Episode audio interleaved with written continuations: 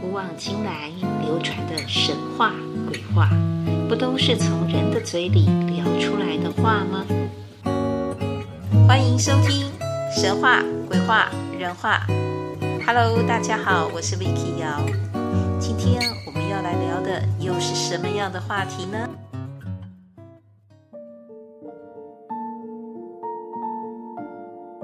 上一集我才提到，刀郎在七月十九刚发行的《罗刹海市》上线一周，全网短影音的播放量就创下了十亿的新纪录。哪知道才几天又刷爆纪录了，上线十一天，全网流量八十亿，然后还没完，还在继续热烧蔓延中。是什么样的原因造成这首歌这么旋风式的风靡中国大陆，甚至席卷全球？是它的曲调旋律特别优美，特别好唱。哎，这融合民族歌谣风格的唱腔可不是一般流行音乐哦，好多的转音，别说要唱好了，连要跟唱都不太容易，更别说外国人了。那么是歌词白话易懂，可以朗朗上口吗？各位，你们看看两岸有多少的短影音和视频，这些节目还是一句一句在讲解哦。最后连哲学家维根斯坦都出现了，所以啊，这怎么会是平易近人呢？那既然不是曲调特别好听，不是歌词特别好记，这民族风挺强烈的曲子。怎么会引起这么多的争议、讨论和关注呢？这正是我觉得在上一集探讨罗刹海市的故事原型和刀郎个人音乐之路上的际遇和他的应对态度之后，我想再多做一集，聊聊近日的罗刹海市热引发的，呃，从普罗大众跟着愤愤不平，说这个曲子就是指大陆流行乐坛，尤其某些大牌们的虚假丑陋面貌。到像网络上看到许多专家评论和直播，分别的逐句推敲解读，说这首歌啊，就是以罗刹国在影射嘲弄美国、台湾，或者是在批评中国当前的社会现象。哎，种种说法版本其实都大有人在啦。不过想一想，解铃还须系铃人，还是尊重原创，回归音乐吧。我们。如果从刀郎自己歌词的最后说那句“是我们人类根本的问题”，从这句来看，这波罗刹海市刮起的旋风到底是怎么回事呢？只是人们单纯对音乐的喜好欣赏，或是像有些评论者说的，大家认同这个歌曲对人世环境的嘲讽描述，所以造成了认同和共鸣。那么，都是什么样的人生经历，怎么样的痛，才会有这些强烈的共鸣呢？真的是因为人在江湖飘，哪有不挨刀，所以大家彼此心有戚戚焉吗？这一集我们就一起来聊一聊吧。随着《罗刹海市》的发行，歌曲中的马户、幼鸟、黄蜂尾上针。女子为好，非全都好。这些被解读为剑指关于在过去一二十年间封杀贬抑刀郎的乐坛那几位大牌们。至于怎么打压抵制，其实也可以说是羞辱了。有些话的内容，我在上一集已经大约的提过。如果各位想知道更详细的人名和细节，我相信在网络的资料更是多到不胜枚举。所以在这里就不再多说了。在这一波风潮之下，难堪的过往再度被一一挖出。只是这一次，当刀郎在时隔多年带着《罗刹海市》这些音乐作品回归乐坛，特殊的曲风和精准生动的歌词，令人耳目一新之际，相信于那些人当年言之凿凿、理所当然的批判言辞。一幕幕的影像又重现在世人的面前，更让人想起并重新检视：原来呀、啊，这不就是常年那些掌握权力的主事者毫不遮掩避讳，还自以为是直白应当的职场公开霸凌画面吗？人生谁没有低谷过？谁能像钞票人见人爱，没有不爱的？哪怕就像连对流浪猫狗，我们都常说你可以不爱它，但请不要伤害它。偏偏有的时候，一些制度下的某些主事者、某些在位者，总把权力的操弄当作是尊荣感的来源。本来当评审、评委职责所在，不是更应该就事论事吗？可是好像往往不是如此哎。前一阵子看到一则 Coco 李玟生前录制音乐选秀节目时外流的新闻影像。他大声的退席抗议，边说着：“瞎啦，唱七十三分的有第二次机会，唱八十八点三分的没有机会。”另外，陈奕迅也在当过一季导师之后就不再继续了。我看他在另一段公开的录影中就提到说：“有一位啊，不是很 OK，可是到后来，哎，怎么还在？”另外。这个导演还会遥控通知，要所谓的导师们配合桥段，适时的表态。这些啊，也是让有一些音乐人后来被专业的演员嘲讽说：“哇，他们比我还会演呐！”甚至更有参选者清楚的表达：“我知道，只要给五十万，象征机会的导师椅子就能转身过来。”嗨。这也难怪刀郎罗刹海市中那句“未曾开言先转定”会被解读是指是在诟病那些音乐选秀的导师群了。众目睽睽的音乐性娱乐节目都能有这么暗黑猫腻，那其他的职场呢？向东两万六千里，过七冲越礁海三村的黄泥地，只为。那有一条一丘河，河水流过，狗狗营。试想，怀抱着光明灿烂的理想，千山万水不停赶路的拼搏半天，结果是掉进了大粪坑，还碰到了这些像苍蝇一样的到处钻营，又像狗卑微苟且的过日子，整天都只有在钻营攀附阿谀谄媚。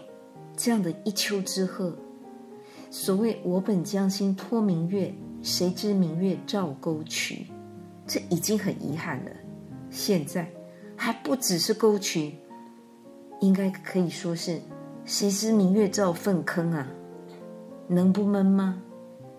唉，惹不起，那还躲不起吗？所以，刀郎就走避新疆，李玟、陈奕迅坚持自我。的专业良知，不再眷恋着那虚伪的名位和高额的酬劳，他们后来也就没有再担任所谓的导师了。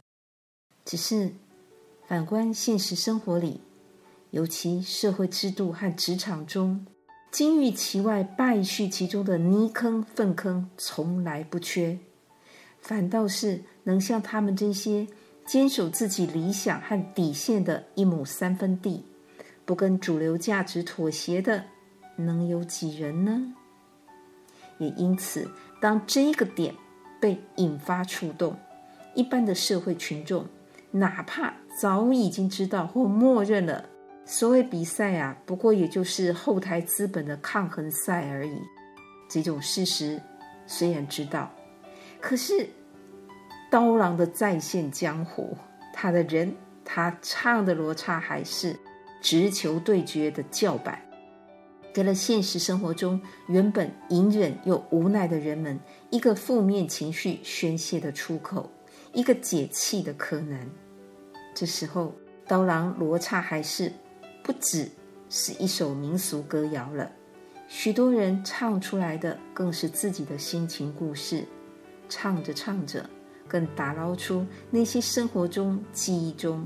让自己百口莫辩的人形罗刹，有人说罗刹海市传达的是怨气和暴力，造成的影响是很不好的，是该被检讨和批判的。也有人帮那些乐坛大牌们说，这都是当时他们和刀郎的事，他们又没有伤害一般人，凭什么受这样子的舆论审判？听起来好像也有道理。可是冤有头债有主，如果这些歌词真的是有所谓戾气、暴力的偏差影响，那么。更该被检讨的，不就是那些造成今日他们怨气和暴力的不公不义这些人事制度吗？谁让他们变这样子的呢？如果只手遮天、公然造假，大家看了都还默不作声，那么连虎死兔悲都不如了，还谈什么路不平众人踩的道德勇气呢？每个人都有。也应该有他自己特别的喜好和选择，这是没有问题的，更是该被尊重。但是在公领域、公权力的位置的时候，不但不能假公济私的放水，更要小心个人的喜恶跟脾气，不要影响到对公领域的裁判。就像一个评审，一个厨艺的评审。他不能因为呃本来自己就不喜欢吃辣，所以就把所有的川菜、湘菜这一些都一概的直接跳过、忽略，然后说这也算是菜吗？这个评价公平吗？所谓未经他人苦，莫劝他人善，那些苦心准备的人就活该了吗？没有经历过被打压冷落的滋味，只是要求被霸凌者不该再提起。却放任霸凌者、当事者依然稳坐高台，继续霸凌的行为。这如果不是欺善怕恶，那又算是什么呢？这算是一种善良吗？还是软弱？还是是非不分呢？对于这些会有这么深刻的观察感受，可能是因为我身边发生过不少的类似的案子。我自己经历过，我也看过我的同学，啊，我的学生，我的朋友们经历过，这个真的是让人很泄气。这里我先分享一个我研究所同学的故事。他呢，呃，现在是很优秀的社工督导，可是他们毕竟有的时候还是会接一些案子，他已经是在职生。然后后来很优秀的念到了硕士，又去考了博士。然后因为对田野调查跟实地的社会服务，他是很有兴趣，也很有热情的，所以辅导了很多弱势的团体。那有些案子是必须要接的。有一回呢，是接到公部门的案子，就是说那个通知。说呃，有一个什么样的一个范围、一个区域，就像社区总体营造这一类的，那呃叫他呃也邀请他去参与，很认真哦，写了很多，连夜写啊，写了好一阵子啊，观察调查，然后写成文字啊，去到那个标场，他也觉得应该没问题，因为事后问他说，哎怎么样啊？他说哦，他们问的很多很仔细。那我想应该是很有兴趣，对，把他的细节都问得很清楚。然后问完了之后呢，后来不是他，因为他不够优秀吗？因为他不够好吗？很不好意思，是后来他的内容是给另外一个得标者，全部都超过去了。他有大概知道，因为也有听到人家在说嘛。他发现后来他们的操作都不是他。那个后来的得标者原先的方案几乎都是他的策略，他的规划。可是那就好像孩子是你生的，明明你是跟他呃有感情在先，然后搞到半天，人家是正宫太太，什么东西都不是你的，那你变成黑市夫人，不打紧，你是扫地出门。那还会觉得是自己不够好啊？说，哎，是不是我哪里那个案子写的不够周全呢？已经问了我这么多，好像也给了我机会，为什么没弄好？过了一阵子，年岁大家也增长，然后从旁边再有听到，才发现这叫做道地的场内陪绑，也就是人家是只是来让你走个过场，因为他们其实就像内定了。也许他们对对方已经配合久了，或是他是他们的相关人等，他们觉得更放心。可是一定要走这个过程。问题是，那你就不要用别人的想法呀！你这简直是，嗯，掠夺、跟伤害、跟霸凌。所以到后来，我们就学会了，有的东西不能全部都讲，只能讲个大概跟方向。细节问到太清楚的时候，就好像台语有一句话叫做“残雷刷井头”，就是那个蚌壳啊、田螺这些啊，等你把沙子吐干净，你就等着下锅吧，没啦。那真的是很惨。那另外一件事情呢，是真的就是在学术圈的，学术圈是要升等的。那升等呢，要看你的论文数。那你的论文是有级别的，你这是国际期刊或一般期刊，或者是杂志期刊的怎么样的发表，它是有标准的。就有人呢，东西都准备好了，要论文数目有论文数目，要国际期刊的有国际期刊，要年资有年资了，因为他就是在熬那个年资。结果等到要送出去的时候，人家跟他说：“哦，学校早就已经现在。”没有再送升等了，这是十几年前的事哦，不是现在，在大学啊，那为什么不早讲？那之前都还有联络啊，那为什么主管都没有提呀？他说就是没了。问题是后来也有人提醒他说，提醒我这个朋友说，其实这是不能溯及既往的。因为我那个朋友进来的时间是在那个规定之前，所以不溯及既往的话，应该还是要让他送，而且他也够优秀。结果呢，他也大概是傻了，还是呆了，还是太乖呀、啊？他就想啊，那怎么办？偏偏又有白手套出现，又跟他讲说：“哎呀，那没关系啊，怎么会发生这种事呢？”那我慢慢帮你反应。那现在大家在忙，你再等一下，等一下，等到后来真的时间就送神的时间是在上半年嘛，都过去了，就这样子拖过了。他还傻傻的，就事隔一年，当然很失落啊。这个事情就等于你熬了那么久的年资，这些都是白搭的。结果一两年后，他发现他的同事告诉他说。有人已经过关了，有人已经送审了，也升等了。那那那这不是形同虚设吗？那当时的那个是怎么回事？哎，因为人家另有门道，所以说是一套，做是一套，但只是我们不知道。这个是很打击人心的。所以为什么那个时候我的朋友甚至？才会告诉我说，看起来真的是好像大家都很清高、很有学问，搞了半天，就是那一种，明明是婊子，却要立牌坊。他是很愤怒又很哀伤，我讲哀伤是真的，很失望啊。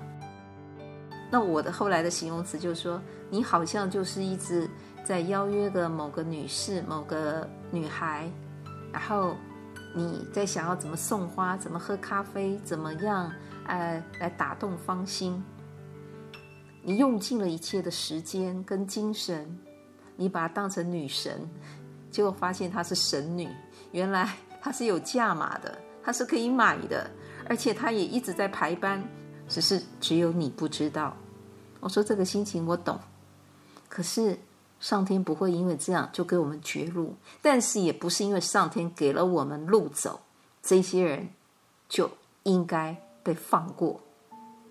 这是我当时印象非常深刻的，这些事情我都看在眼里。所以呢，当我看到了这个罗刹海市的故事，然后看到大家的反应，我可能真的不会去做那种政治投射，然后想东想西。就像啊，连刀郎自己都说他不予回应。那很多人的解释，其实像罗刹海市，它里面虽然讲蒲松龄，他在科举方面是不顺利，可是蒲松龄没有没有就放掉他的学习，他他的《聊斋志异》不就这样写出来吗？那他的罗刹海市后面的海市，有人就会讲说：“哎呀，大家只讲罗刹，为什么不讲海市？”不好意思哦，你去看看刀郎的这首歌里面哪有提到那个关于海市的部分呢？可以介绍这部分，海市蜃楼，相当于好像好的事情只有在那个虚无当中才会出现，它有这样的意思。可是明明 现在曲子里就是没有啊。要介绍可以，但是不是说这个就是刀郎他的隐含的意思？太多的过度解读会变成削足适履。我们听着一首歌，可能可以引发我们的想法；我们看着这一个人的生命历程，看着他的生活态度，跟他的这一个专业，我们有很多可以学习的。但是如果把它真的过度解读，那就无限上纲，好像就很不适合了，不是吗？今天跟大家分享了一些故事，也表达了一些我的观点。不知道各位你们有没有也有经过这种罗刹苦海，有没有经过罗刹国的这样子的经历呢？那你又是怎么度过的？如果你愿意分享，你愿意留言。那我也很期待哦。今天先聊到这里喽，希望你喜欢今天的这一个主题，也请记得点赞、分享、订阅、开启小铃铛哦。期待我们下次再见了，拜拜。